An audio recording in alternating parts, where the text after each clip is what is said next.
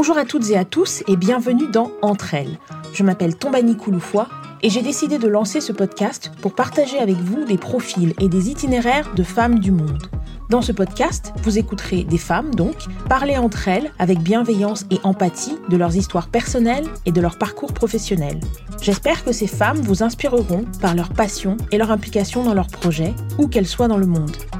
Bienvenue dans le dernier épisode de l'année 2022. Je ne sais pas pour vous, mais je trouve que cette année est passée à la vitesse de l'éclair. J'ai savouré ce retour à la normale et le bonheur de pouvoir de nouveau voyager sans entrave et profiter de mes amis et surtout de ma famille. En parlant de famille justement, j'ai décidé de clôturer l'année sur une note très personnelle et de vous emmener à la rencontre d'une personne centrale dans ma vie qui reste à ce jour ma plus grande inspiration. J'accueille aujourd'hui Yvonne Kouloufoua, avocate au barreau de Côte d'Ivoire, et la similitude du nom de famille ne vous aura pas échappé, je reçois donc ma maman. J'ai la chance d'avoir une mère non seulement très accomplie, extrêmement brillante, mais aussi d'une humanité et d'une bienveillance inégalée.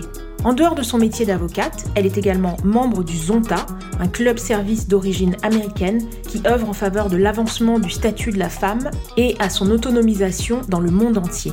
Comme si cela ne suffisait pas, elle est aussi présidente de la commission diaspora des femmes juristes en Côte d'Ivoire et présidente nationale du réseau international des femmes avocates de Côte d'Ivoire.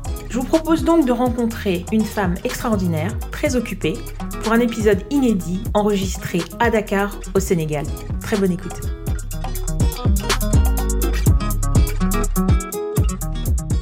Yvonne Kouloufoua, bonjour. Bonjour Tambani.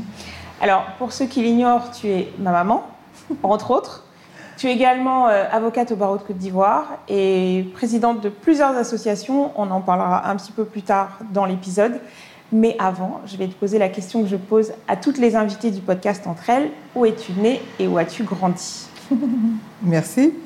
Je suis née à Dakar et euh, j'ai grandi à Dakar également. J'ai fait tout mon primaire et mes deux premières années de collège à Dakar. Ensuite, mes parents ont déménagé du Sénégal. Je me suis retrouvée au Dahomey, où j'ai passé euh, six années. Et ensuite, euh, je suis allée en Belgique, où j'ai fait ma terminale.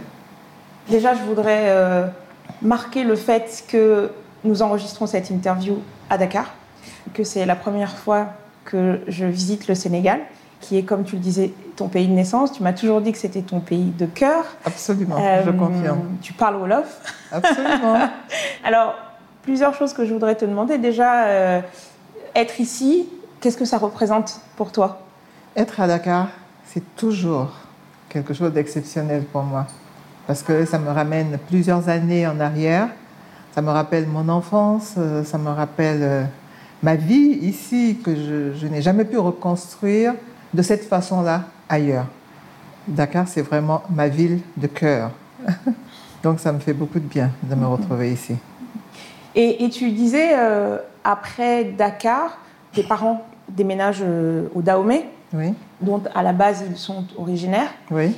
Et c'est pas forcément euh, un de tes meilleurs souvenirs. Non. Est-ce que tu, tu peux euh, en parler un petit peu et expliquer pourquoi? Oui. D'abord, c'est pas du tout les mêmes mentalités, c'est pas les mêmes environnements, ce ne sont pas les mêmes, euh, j'allais dire, tolérances. À Dakar, j'ai toujours été en école mixte. La plupart de mes camarades étaient des garçons. J'ai joué au foot dans ma rue avec mes camarades garçons. Ça m'a coûté parfois de, belles gifles de mes parents parce que je n'avais rien à faire. je revenais avec des bobos. Et quand je suis arrivée au Dahomey, eh bien, ça a été les filles sont à part et les garçons sont à part. Et c'est quelque chose que j'ai assez mal vécu parce que je trouvais que c'était assez hypocrite. En plus, j'étais dans un lycée exclusivement de garçons. Il y avait 1200 garçons pour une vingtaine de filles, à peu près, de la sixième à la terminale. Donc ça a été, euh, ça a été assez difficile pour moi. Et puis il y avait toujours ce complexe de supériorité qui consistait à dire euh, le Dahomey c'est le quartier latin de l'Afrique. Donc vous qui venez d'ailleurs, eh bien euh, vous n'êtes pas à la hauteur. Et ça, ça a été quelque chose de terrible parce que j'ai connu mes premiers échecs à ce moment-là. je n'avais jamais redoublé. Ça a été un traumatisme pour moi. Et euh, bon, je n'avais qu'une hâte, en réalité, c'était de quitter ce pays. ça me fait de la peine de dire ça, mais ça a été mon vécu, ça a été mon ressenti au cours de ces années-là. Et quand je suis partie, bon, je, voilà, je suis redevenue moi-même, avec euh, mes repères de mon enfance, avec, euh, voilà, c'était totalement différent. Et donc à 16 ans, tu quittes le Dahomey pour la mm-hmm. Belgique. C'est ça. Et là, tu rejoins ton frère et tu démarres euh, une nouvelle page de ta vie finalement. Tout à fait. comment ça se passe cette transition en fait, ce, ce départ tant attendu? Plutôt bien, parce que j'étais en pension dans un lycée de filles de référence à Liège. Et avec mon frère, j'ai toujours entretenu des relations exceptionnelles jusqu'à aujourd'hui. Et ça a été. Euh, ça m'a fait beaucoup de bien, en fait, de, de, changer d'univers, puis de me retrouver dans un environnement où euh, je me sentais bien, où j'étais acceptée et où euh, j'ai fait une bonne année de terminale et où j'ai passé d'ailleurs un examen d'entrée euh, à l'université parce qu'en Belgique, euh, on ne faisait pas le bac comme en France. Il y avait euh, d'abord l'examen de fin d'humanité, comme on l'appelle, et il y avait en plus un examen d'entrée à l'université, et j'avais réussi les deux examens. Tu as évoqué ton passage en pharmacie. Je sais que c'est quelque chose que, que j'aime bien que tu racontes parce que je trouve que c'est une, une vraie illustration de la résilience, parce que c'est toujours euh, mhm. difficile à gérer l'échec, quel qu'il soit. Et donc, je voudrais que tu parles de, ça, justement, du fait que tu, au départ, choisis de rentrer dans cette filière de pharmacie, c'est ce que tu souhaites faire. Mhm. Et finalement, les choses finissent par se passer différemment, puisque je le disais en mhm. introduction, tu es avocate, donc clairement, il y a eu un, il y a eu un shift quelque part. Absolument. Euh, mais ce sentiment de travailler dur pour quelque chose, sans, obtenir le résultat. Est-ce que tu peux euh, en parler et expliquer également comment tu as trouvé les, ressources pour repartir sur autre chose, te remotiver et réussir en fait dans une autre voie? Mhm. D'abord, je suis allée en pharmacie parce que j'aimais bien la pharmacie, mais aussi parce que j'avais été un petit peu poussée à faire une carrière scientifique parce que l'on considérait que nos pays avaient trop de juristes, trop de littéraires et pas assez de scientifiques. Et parmi les carrières scientifiques qui se présentaient à moi, la pharmacie avait ma préférence. Je suis donc allée en pharmacie. J'aimais bien, mais j'avais des matières difficiles pour moi parce que je n'ai jamais été très bonne en mathématiques, physique, chimie analytique. Ce sont les trois matières en réalité qui ont été les plus difficiles pour moi et qui, qui justifient mon échec. Euh, toutes les autres matières se passaient bien, mais celles-là, elles étaient coefficiées avec des coefficients assez forts, et donc ça n'a pas fonctionné. Donc évidemment, quand l'échec s'est présenté après un redoublement, ça a été difficile d'accepter d'abord cet échec, de l'expliquer à mes parents, de me justifier, et puis de, passer à autre chose. Mais euh, dans mes options de carrière possibles, il y en avait deux. Il y avait donc la pharmacie, mais il y avait également la diplomatie. Mais pour faire la diplomatie, il fallait que je passe, par exemple, par la faculté de droit. Et euh, mon père n'avait pas tellement apprécié euh, ce volet de la diplomatie, parce qu'il me disait, mais tu es une femme, tu vas faire une carrière de diplomatie, euh, ça veut dire que tu vas pas te marier ou que tu vas imposer à ton mari de te suivre dans les postes où tu pourrais être affecté. Pour moi, ça ne posait pas de problème. Mais toujours cette mentalité euh, un petit peu protectrice, paternaliste, faisait que j'avais écouté mon père. Finalement, je n'ai pas fait diplomatie, mais j'ai quand même abordé donc euh, cette carrière en droit, d'abord des études de droit en elle-même. Et euh, je répète, ça s'est très bien passé. J'ai passé en juin tous mes examens. Et euh, j'ai abordé le troisième cycle. Finalement, j'ai passé le certificat d'aptitude à la profession d'avocat. Et c'est comme ça que je suis devenu avocat. Et donc, tu rentres euh, dans cette euh, voie du droit. et là, tout se passe bien. Tu, tu, obtiens une maîtrise, puis tu te spécialises. Alors, est-ce que tu peux nous, nous, rappeler quelle est ta spécialisation? Oui, j'ai fait du droit privé, d'abord, option droit des affaires. Pour moi, c'était la meilleure option. J'ai donc euh, étudié beaucoup de matières techniques, mais également des, matières de carrière judiciaire, puisque le droit privé m'offrait deux possibilités, soit le droit des affaires stricto sensu, soit les, les carrières euh, judiciaires. Et moi, j'avais choisi droit des affaires. J'ai donc fait toutes les options qui allaient avec, contrats spéciaux, droit du commerce international, droit commercial, évidemment, fiscalité et euh, deux ou trois autres matières complémentaires. Et ça s'est vraiment euh, bien passé. Et euh, finalement, quand je suis arrivée en thèse, j'ai choisi comme sujet de thèse avec le professeur François Terré, auteur de plusieurs livres, notamment de droit commercial. Les juristes sauront qu'il qu'il a été l'auteur d'abord d'un livre de droit judiciaire privé, mais aussi avec euh, Emma Terré et Mabila de livres de droit commercial. Mm -hmm. Et quand euh, j'ai dû arrêter les recherches de thèse pour arriver à la soutenance, il a été extrêmement déçu, et moi aussi, mm. parce que euh, les contraintes professionnelles que j'avais à ce moment-là ne me permettaient pas de faire les deux. Mm -hmm. Et justement, donc à la suite de, de, de, cette période, ce qui fait aussi que les choses euh, s'interrompent, c'est que tu quittes la France. Oui. Pour la Côte d'Ivoire. Tout à fait. Après euh... 12 années passées en France, donc euh, on rentre en Côte d'Ivoire. La première année, donc j'étais censée travailler à l'université, être dans l'enseignement, ce qui m'aurait permis de poursuivre les recherches et la rédaction de la thèse. Malheureusement, ça ne s'est pas fait. Mm. Et au bout d'un an, j'ai perdu patience, je dois dire. Et euh, j'ai fait ce que mon mari ne voulait pas que je fasse. J'ai pris l'annuaire téléphonique en son absence. Il était à Chicago. Et j'ai écrit à tous les avocats. Et j'ai eu quelques réponses, notamment la réponse du cabinet Doguet et El Ghazi mm -hmm. à l'époque. Et c'est comme ça que je suis entrée au cabinet Doguet et El Ghazi, qui plus tard s'est. Je voudrais quand même faire une petite pause là-dessus parce que tu dis rentrer en Côte d'Ivoire, mais en fait c'était une première arrivée. Tu ne connaissais pas oui. la Côte d'Ivoire, c'était oui, oui, c'est vrai. C'était une première arrivée, c'était euh, un déménagement de la famille vers, euh, vers, vers, la, Côte d'Ivoire. Et ça, tu dis que justement, c'est. D'ailleurs, tu vis toujours en Côte d'Ivoire, c'est là où j'ai grandi. Tu dis que ça a été euh, une période extraordinaire, cette arrivée en Côte d'Ivoire, la façon dont vous avez créé des liens avec, euh, avec vos amis, qui sont encore vos amis aujourd'hui, mm -hmm. qui sont devenus une famille, etc. Est-ce que tu peux dire quelques mots euh, là-dessus, justement? Oui, quand d'abord on est arrivé en Côte d'Ivoire, pourquoi?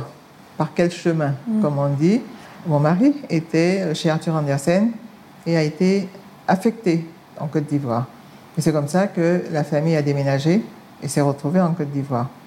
Au bout d'un moment, il était question de revenir en France. Donc ça a été un grand point d'interrogation, une période de, flottement, de questionnement, euh, enfin, etc. On avait des enfants, toi tu étais né. et euh, on se demandait, mais est-ce qu'on y va ou est-ce qu'on revient? Et puis finalement, euh, on est resté en Côte d'Ivoire et on n'a plus jamais quitté la Côte d'Ivoire. Donc on s'était fait pas mal d'amis dans son milieu professionnel à lui. Il était également membre d'un club service à travers lequel nous nous sommes fait d'autres relations d'amis. Nous avions des week-ends festifs et également euh, des, oui, des week-ends où nous jouions au Scrabble et, autre chose. Donc ce sont vraiment de très beaux souvenirs et nous avons été adoptés par une famille qui, à ce jour, est pour nous une famille parentale. Je ne sais pas comment l'exprimer autrement que par ce mot-là. Ce sont nos parents en Côte d'Ivoire et ce sont vos grands-parents à vous, nos enfants. Alors, tu arrives en Côte d'Ivoire, tu disais, tu, tu, donc vous avez ce, cette communauté avec laquelle euh, voilà, vous organisez vos week-ends, vous faites des barbecues, des pique-niques, etc. Mm -hmm. je, je, me souviens de cette période-là, même si j'étais très petite.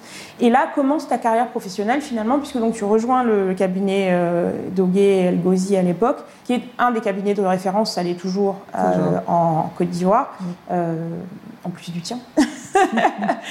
et là, il y a toute une, il y a une période un peu en, en, en en pointillé peut-être ou, ou, comment je sais pas comment tu la décrirais toi une période de, de transition jusqu'à ce que tu prêtes serment et oui. là ça devient euh, Euh, j'en parle parce que c'était un marqueur très important dans ta carrière, c'est quelque chose qu'on avait célébré en famille, etc.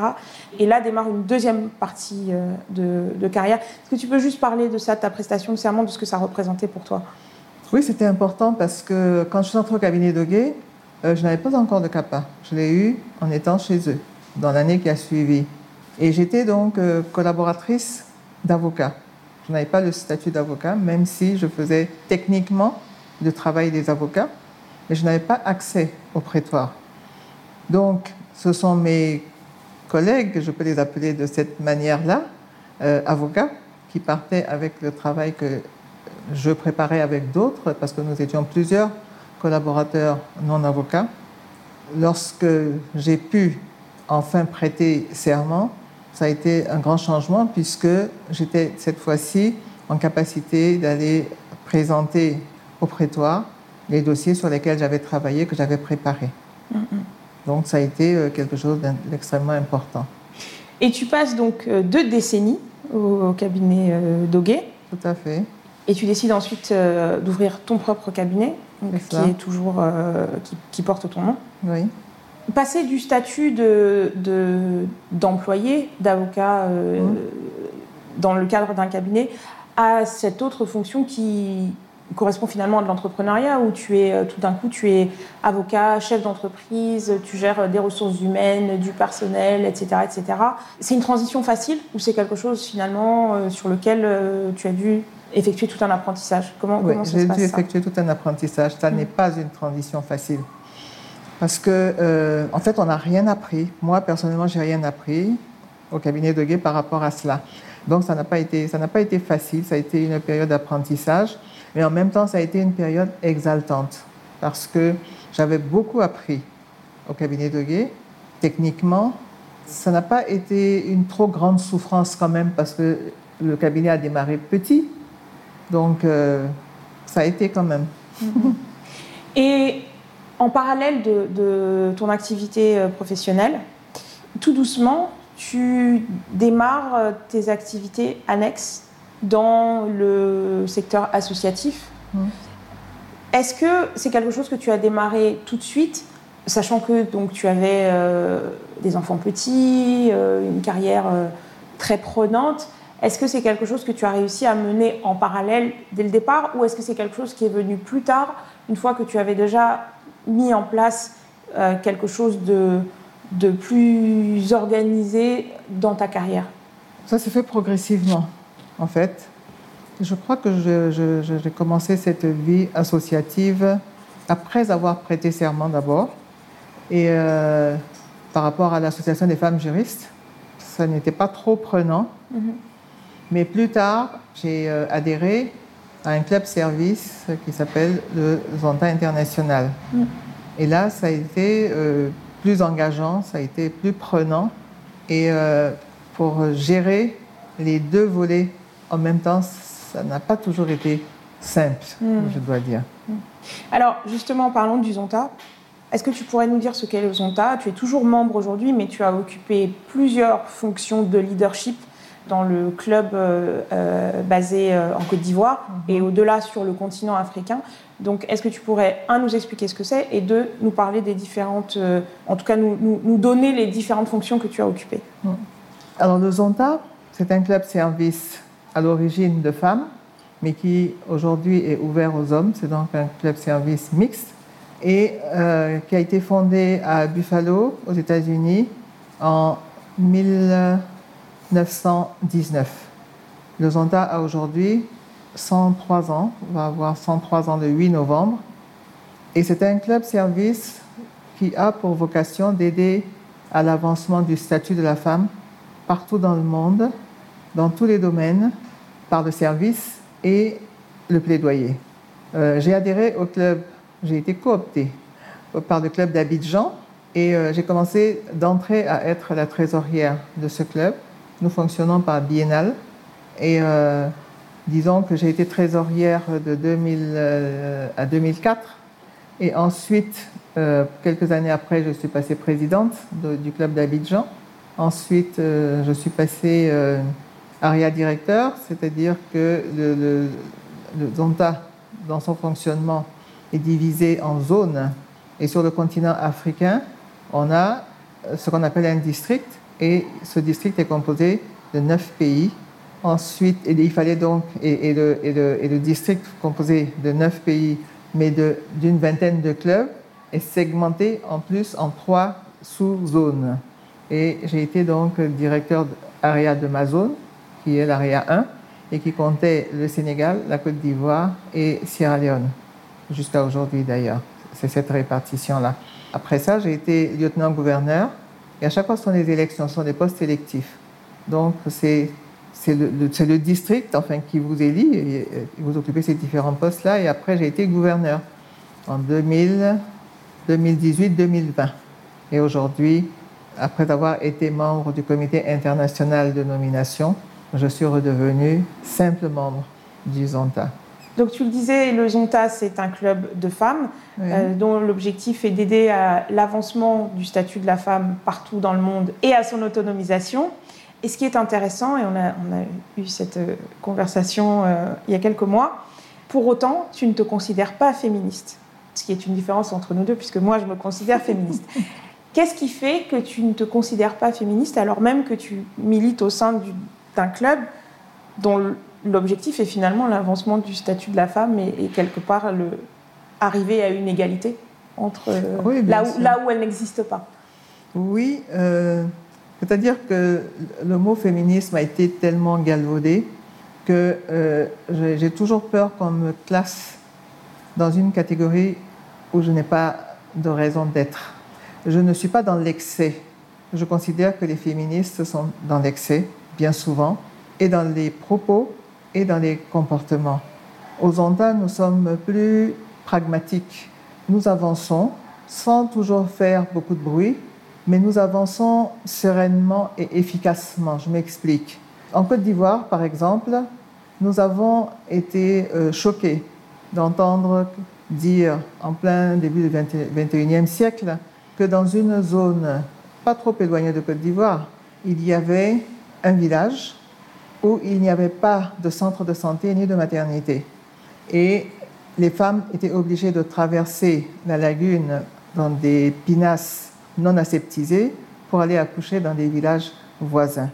Notre réaction a été de nous rapprocher du ministère de la Santé pour dire que ça n'est pas possible au XXIe siècle. Nous ne pouvons pas être là et être témoin d'une situation aussi dramatique. Et c'est ainsi que nous avons construit, le Zonta Club d'Abidjan a construit à Petit Badien ce centre de santé. C'était une maternité. Et par la suite, les villageois nous ont demandé de le transformer en centre de santé parce que les femmes font moins d'enfants que par le passé et parce qu'il y a également euh, une absence d'infirmerie pour soigner les, villageois qui sont atteints de paludisme euh, et de petites maladies de ce genre. Donc, euh, ça a été pour nous voilà, une, de nos grandes actions. Mais il y en a eu d'autres. Euh, nous avons accompagné des femmes malades atteintes du VIH-Sida et qui le révélaient et qui étaient ostracisées. Et nous les avons soutenues dans leur combat nous leur avons fait des dons de vivres, de non-vivres, de lits médicalisés, enfin, etc. Nous accompagnons les jeunes filles. Un de nos combats également, c'est la lutte contre les mariages forcés des petites filles.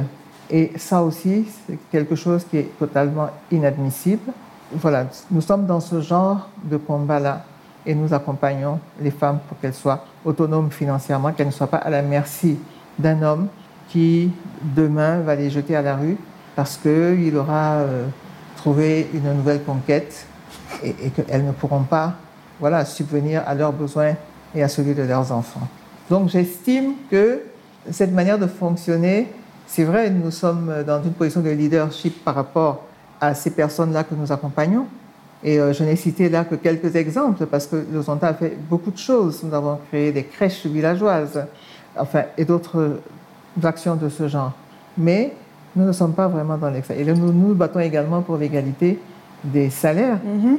pour les femmes qui sont dans une position équivalente, si ce n'est pas égal, à celle des hommes. Et si je puis me permettre, si je puis me permettre, tout ça, c'est du féminisme. sans vouloir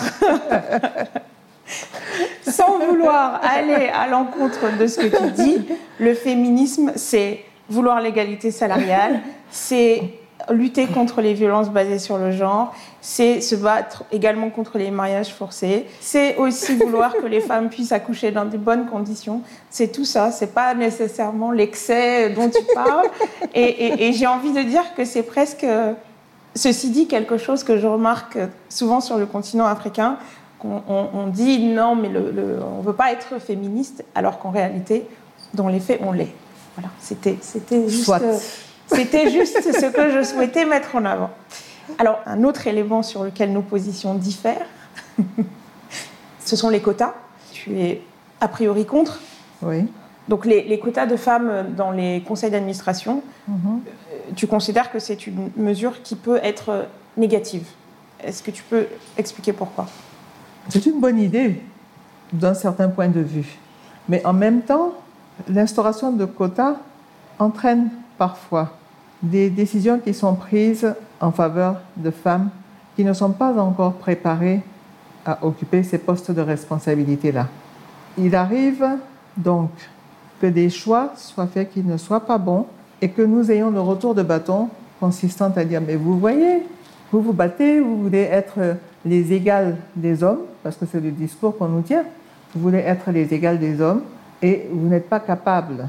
Mais nous ne sommes pas capables juste parce que peut-être nous n'avons pas eu le temps de la formation et également parce que nous avons des responsabilités qui sont, j'ai envie de dire, triples par rapport à nos compagnons, à nos époux, etc. Donc une femme, elle a pratiquement trois journées dans une journée, dans 24 heures. Et, ça n'est pas toujours facile.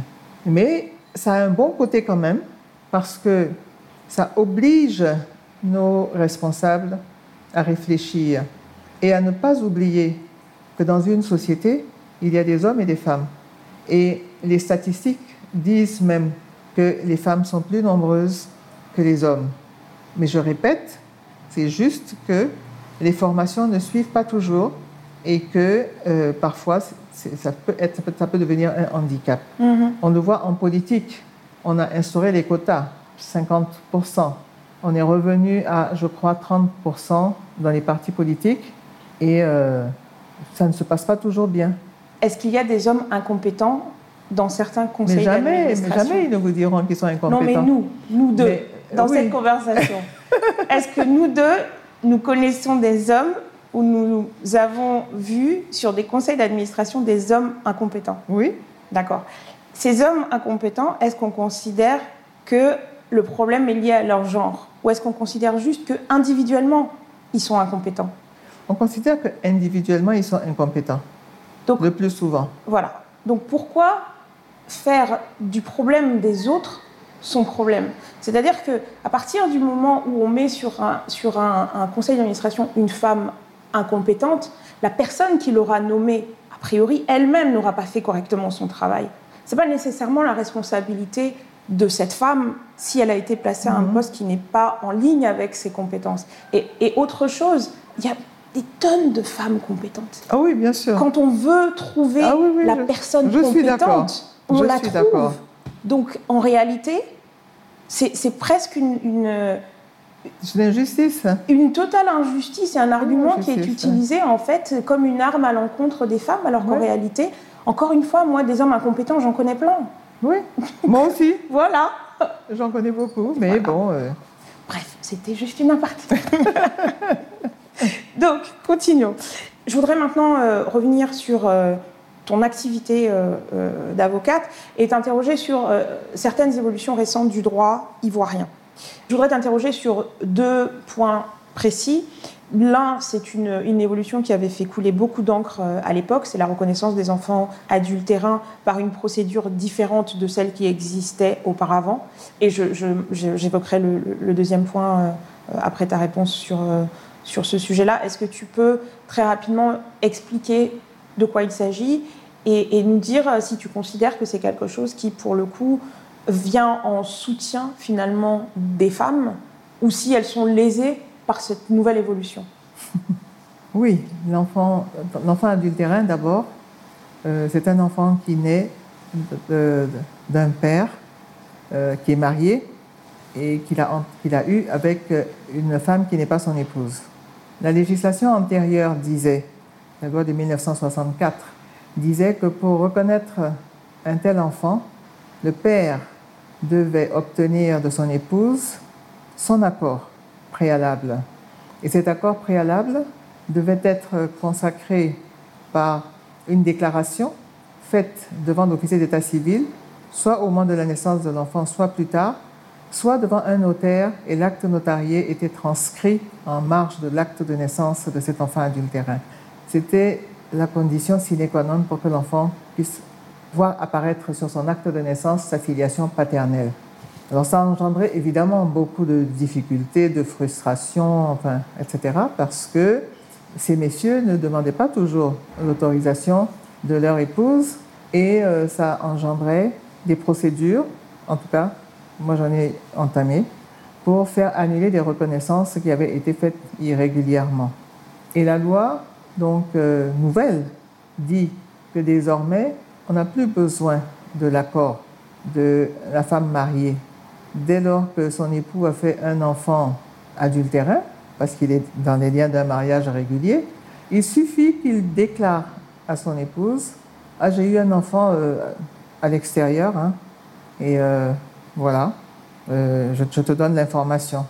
Alors, ça se fait souvent par un huissier, pour qu'il y ait une trace quand même de ce que la déclaration a été régulièrement faite, portée à la connaissance de l'épouse légitime, de manière à ce que ces enfants-là puissent avoir une filiation paternelle qui ne soit plus contestée. Lorsque le législateur a instauré la première loi en 1964, l'objectif était de préserver les familles.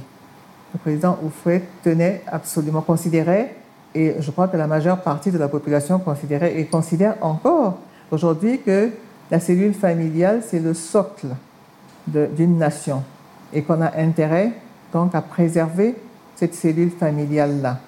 lorsque des enfants issus d'autres relations surviennent alors que le père de ces enfants-là n'est ni en instance de divorce, ni en instance de séparation de corps avec l'épouse légitime, ça pose des problèmes de toute façon. Maintenant, avec la nouvelle loi, j'ai envie de dire cette protection-là disparaît quelque part. Et euh, ça va poser, de mon point de vue, euh, en tant que femme, ça va poser des problèmes euh, le jour de la disparition du père. Il va y avoir des problèmes de succession, même si on dit que tous les enfants viennent à la succession de leur père euh, euh, sans, sans qu'on fasse une distinction entre les enfants légitimes et les autres.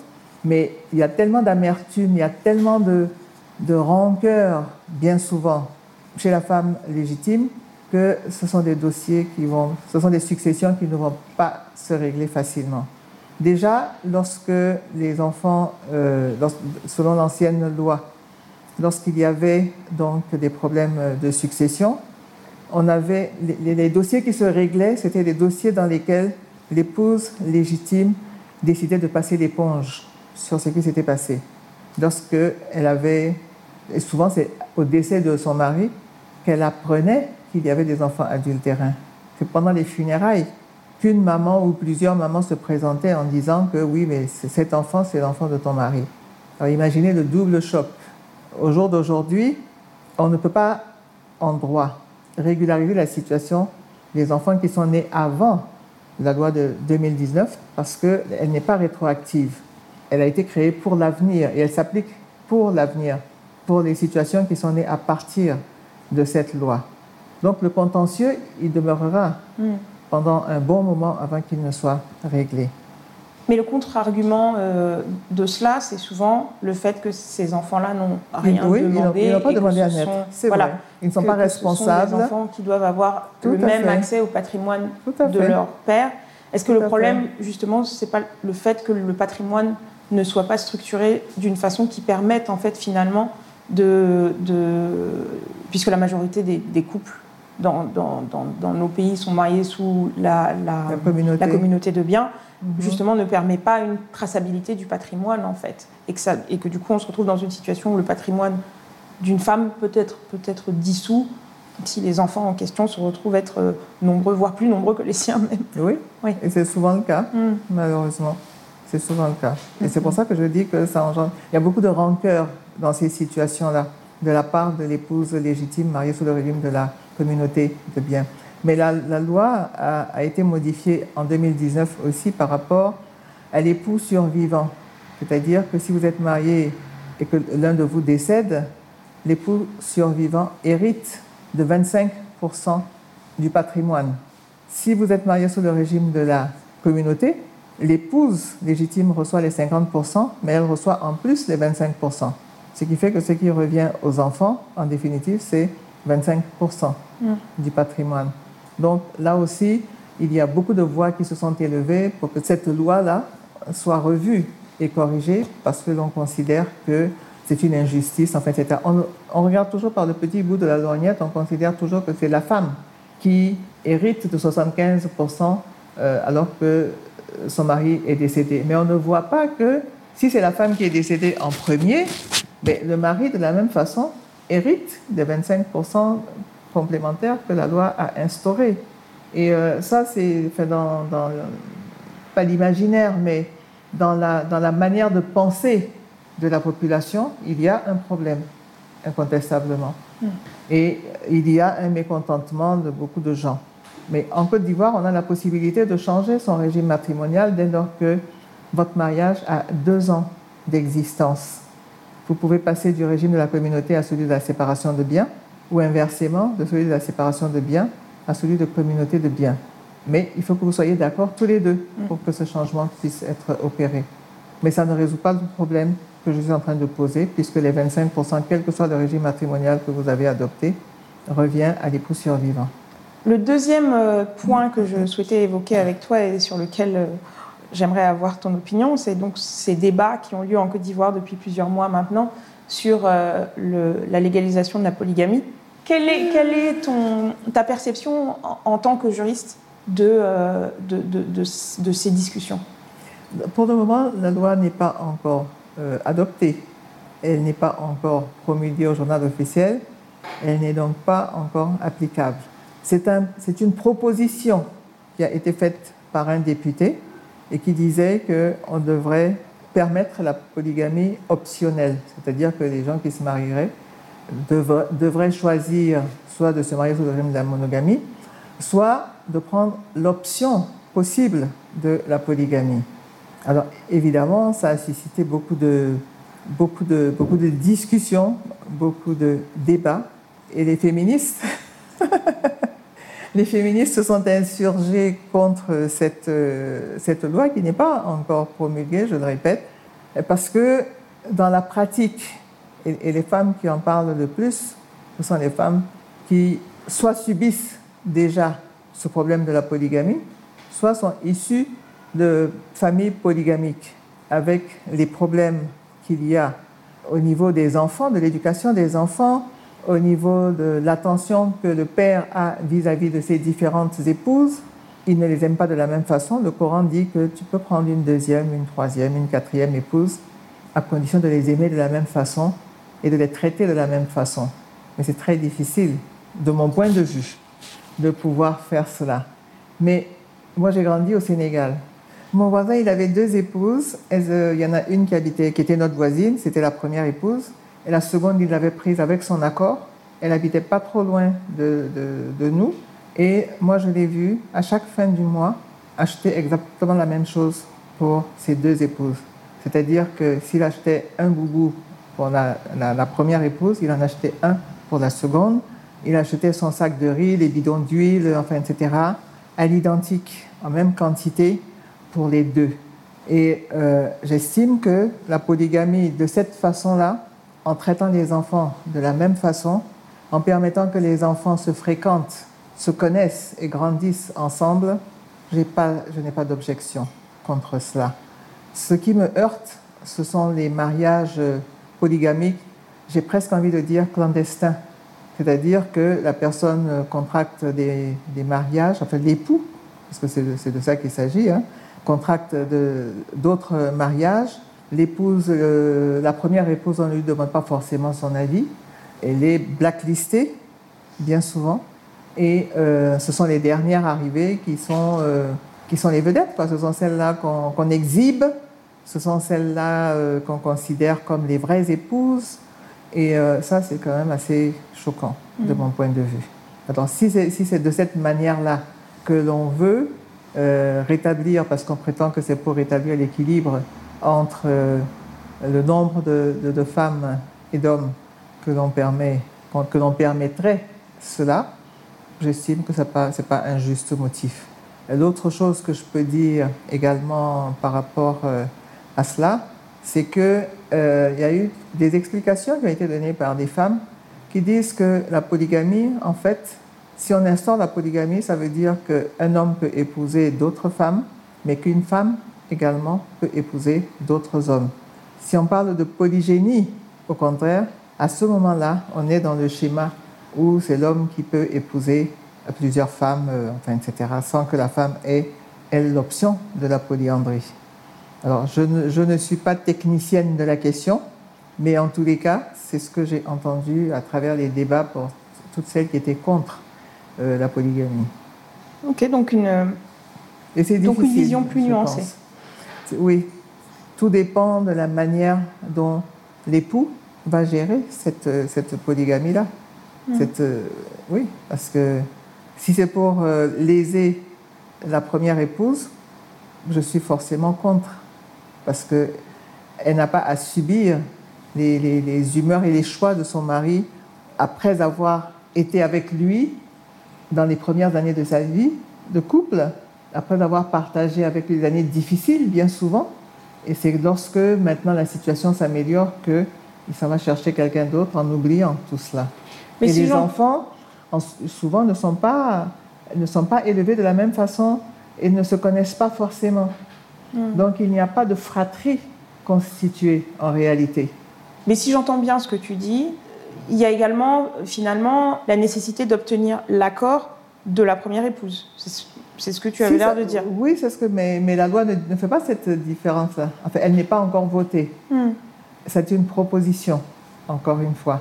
Mais euh, la personne qui a, fait- qui a fait cette présentation-là n'a pas dit que la première épouse aurait son mot à dire, Les, les groupes de travail sur des sujets comme celui-là, ce sont des groupes de travail mixtes? en principe, mais pas toujours. Hmm. Moi, je vois qu'au niveau de l'Association des femmes juristes, il y a des groupes de réflexion sur la, sur la question. Je n'en fais pas partie parce que je suis dans d'autres segments de, cette association-là. Et puis, comme mon- mon agenda ne me permet pas d'être euh, voilà, sur tous les fronts en même temps. Mais il y a beaucoup d'autres associations typiquement orientées sur les droits de la femme qui vraiment ont fait des interventions télévisées, euh, euh, également dans la presse écrite pour expliquer leur position et expliquer pourquoi elles sont contre cette proposition-là. Je voudrais juste euh, justement revenir sur euh, ce que je disais auparavant, c'est-à-dire ton engagement associatif, tout ce que tu fais en dehors de ta carrière professionnelle, et tu fais beaucoup de choses. Alors, je vais citer un petit peu tout ce que tu fais. Donc, tu es, comme je disais, avocate au barreau de Côte d'Ivoire. Tu es également membre du ZONTA. Tu es présidente de la commission diaspora des femmes juristes. Tu es présidente nationale de Côte d'Ivoire du réseau international des femmes avocates. Et j'ai envie de te poser une question assez large là-dessus. Qu'est-ce que ça apporte à ton équilibre personnel d'avoir justement toutes ces activités euh, parallèles? Ça me permet de porter un regard di- euh, différent, j'ai envie de dire, sur la société, sur l'environnement dans lequel je vis. Ça me permet de- d'entendre les problématiques de beaucoup de femmes à travers le Zonta et puis euh, par l'association des femmes juristes. On a beaucoup de beaucoup d'écoute de personnes qui viennent nous rencontrer pour poser des problèmes dans, tous les domaines. Hein. Ce n'est pas juste des problèmes de droit de la famille, ça peut être des problèmes de, de, de baux d'habitation, ça peut être des problèmes professionnels, de contrats de travail, de, de, signature de contrats de partenariat. Voilà, c'est assez, assez varié, mais on se rend compte, et puis le droit foncier également, parce que l'acquisition par une femme d'un terrain, ben, c'est pas toujours évident, c'est pas toujours compris de la famille, de l'époux, enfin voilà. Euh, la loi nouvelle, enfin, elle est, elle est ancienne quand même. En 64, elle ne pouvait pas ouvrir un compte à son nom sans l'autorisation de son mari. Elle ne pouvait pas faire un certain nombre d'investissements sans l'accord de son mari. Dieu merci, elle a été affranchie de cela. Et euh, aujourd'hui, bon, elle a une autonomie assez large quand même au plan législatif en Côte d'Ivoire. Et ça, c'est vraiment quelque chose d'important. Et ça fait partie des combats de l'association des femmes juristes qui ont permis, en dénonçant toutes ces anomalies-là, on faisait de la femme une, incapable. Euh, ça n'était pas juste. Donc, c'est important d'avoir vu cette progression-là. Au niveau du réseau international des femmes avocates, c'est un réseautage déjà. Donc ça permet d'avoir euh, contact avec d'autres avocates d'autres pays de représentation nationale différentes. Et puis c'est un, un, vivier de formation. Le RIFAV, on a pratiquement tous les week-ends, tous les dimanches, on a une formation sur des thèmes importants du droit et ça nous permet d'avoir des échanges et c'est toujours des formateurs de qualité qui sont invités. Donc ça, c'est quelque chose qui est important parce que je me dis, si vous ne vous formez pas, vous ne pouvez pas progresser, vous ne pouvez pas être performant et puis vous risquez de vous scléroser. Donc, c'est bien d'être dans ce genre euh, d'association. Voilà, je crois que j'ai fait le tour des, associations dans lesquelles je suis et, je reste toujours à l'écoute. Je suis ouverte de toute façon à toutes les problématiques qui touche à l'évolution de notre société, mais plus axée sur la femme, la petite fille, l'adolescente. Il faut qu'elle soit formée. Il faut que dans les villages, on cesse de dire que euh, la fille, elle aura un mari, donc elle n'a pas besoin d'aller à l'école. Le jour où il y a des difficultés dans la famille parce que le papa ne peut plus payer l'école, ben, on choisit, on décide que c'est le garçon qui ira à l'école et que la fille, elle restera pour aider sa mère, elle ira au, au marché, elle ira au champ, enfin, etc. Il faut qu'on arrête ça il y a des lois qui rendent l'école obligatoire pour tous les enfants, garçons comme filles. Mais comme euh, on ne dénonce pas, il y a une espèce d'omerta qui, tourne autour de cette question-là, lorsque les filles sont gardées à la maison pour ne pas gêner, euh, enfin, etc., eh bien, la loi n'est pas respectée, n'est pas appliquée, alors qu'elle est, assortie de sanctions. Donc, ce sont des déséquilibres qui persistent et c'est vraiment regrettable. On ne peut pas se marier avant 18 ans, mais on a quantité de mariages qui sont euh, mariages coutumiers, qui sont célébrés à 12 ans, à 13 ans. Et puis, vous avez des, jeunes filles mères qui, ont 12 ans. Euh, j'ai vu à Dakar une petite fille de 10 ans. Ça n'est pas tolérable. C'est pas tolérable, ces choses-là. Et il faut les dénoncer, il faut les combattre de toutes nos forces. Il faut faire du plaidoyer pour que les lois soient rendu plus dur. D'abord qu'on en instaure dans des pays où il n'y a pas ce type de loi. Et lorsque les lois existent, il faut veiller à leur application. Et il faut que également la justice joue son rôle lorsque les dossiers de ce type arrivent euh, aux audiences. Eh bien, il faut que les magistrats aussi aient le courage de prendre les sanctions, d'appliquer la loi tout simplement. C'est même pas d'infliger une sanction, c'est d'appliquer la loi. Et c'est pas toujours euh, évident. Donc il faut être vigilant dans plusieurs compartiments euh, voilà, de nos vies et, dans plusieurs segments de la société. Donc c'est enrichissant d'être dans, une, d'être dans des associations. Je vais terminer sur un segment du podcast qui s'appelle React to a Quote. Je vais te donner une citation et je vais te demander de réagir à cette citation, de me dire ce qu'elle t'évoque, si tu es d'accord, pas d'accord, et de, me, de partager avec moi euh, le, sentiment que, ces mots évoquent pour toi. J'ai choisi pour toi une citation de Nietzsche. Il s'avère que c'est une citation que j'aime beaucoup. Et donc, euh, c'est une citation qui dit Ce qui ne me tue pas me rend plus fort. Je crois que c'est pas faux. Parce que euh, lorsqu'on est confronté à des situations difficiles, en fait, il y a plusieurs manières de réagir.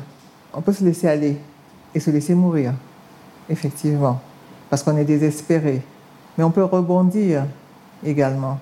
Et si on arrive à traverser cette épreuve-là, cette difficulté-là, on a appris de cette épreuve-là. Et donc forcément, on en sort plus fort. C'est-à-dire que si demain une situation analogue se présente, ou une plus terrible encore, parce que euh, la vie n'est pas linéaire, eh bien, on, est en capacité de pouvoir euh, réagir, de pouvoir rebondir. Merci beaucoup Yvonne Couloufoy d'avoir participé au podcast Entre elles, d'avoir euh, pris le temps de venir partager avec moi ton parcours, tes opinions, ta vue sur la société et ta grande expérience. Merci, vraiment. Merci infiniment à Entre elles de m'avoir euh, invité et de m'avoir euh, donné l'occasion de m'exprimer sur euh, les différentes thématiques que nous avons abordées. Et compliments à Entre elles pour ce travail formidable qui est réalisé pratiquement tous les mois et que je suis discrètement, même si je ne fais pas toujours des commentaires. Bravo, en tout cas. Merci. Merci à tous pour votre écoute de cet épisode, mais aussi de tous ceux qui ont été produits depuis plus de deux ans maintenant par le podcast Entre elles. Merci à Yvonne Couloufoy pour son soutien indéfectible et ses conseils si précieux. Quand on devient soi-même parent, on réalise que la famille, c'est une loterie. On peut avoir beaucoup de chance ou on peut très mal tomber. Et personnellement, je sais que j'ai beaucoup de chance. Je vous souhaite à tous de très belles fêtes de fin d'année, entourés de ceux et celles qui vous sont chers, et je me réjouis de vous retrouver l'année prochaine pour de nouveaux portraits de femmes, de nouveaux événements live dans différentes villes du monde. Alors, restez à l'écoute de notre actualité. Si vous êtes à Abidjan le 20 décembre 2022, justement, n'hésitez pas à nous rejoindre pour le premier after work d'entre elles, après le talk entre elles qui a eu lieu en avril dernier. Les places sont limitées, alors contactez-moi sur les réseaux sociaux si vous souhaitez me rencontrer et échanger avec moi, mais aussi avec des invités du podcast passés et à venir. Un immense merci pour votre fidélité à Entre elles et je vous dis à très vite. tu parles Wolof, est-ce que tu pourrais nous dire euh, quelques mots en Wolof? Salam alaikum wa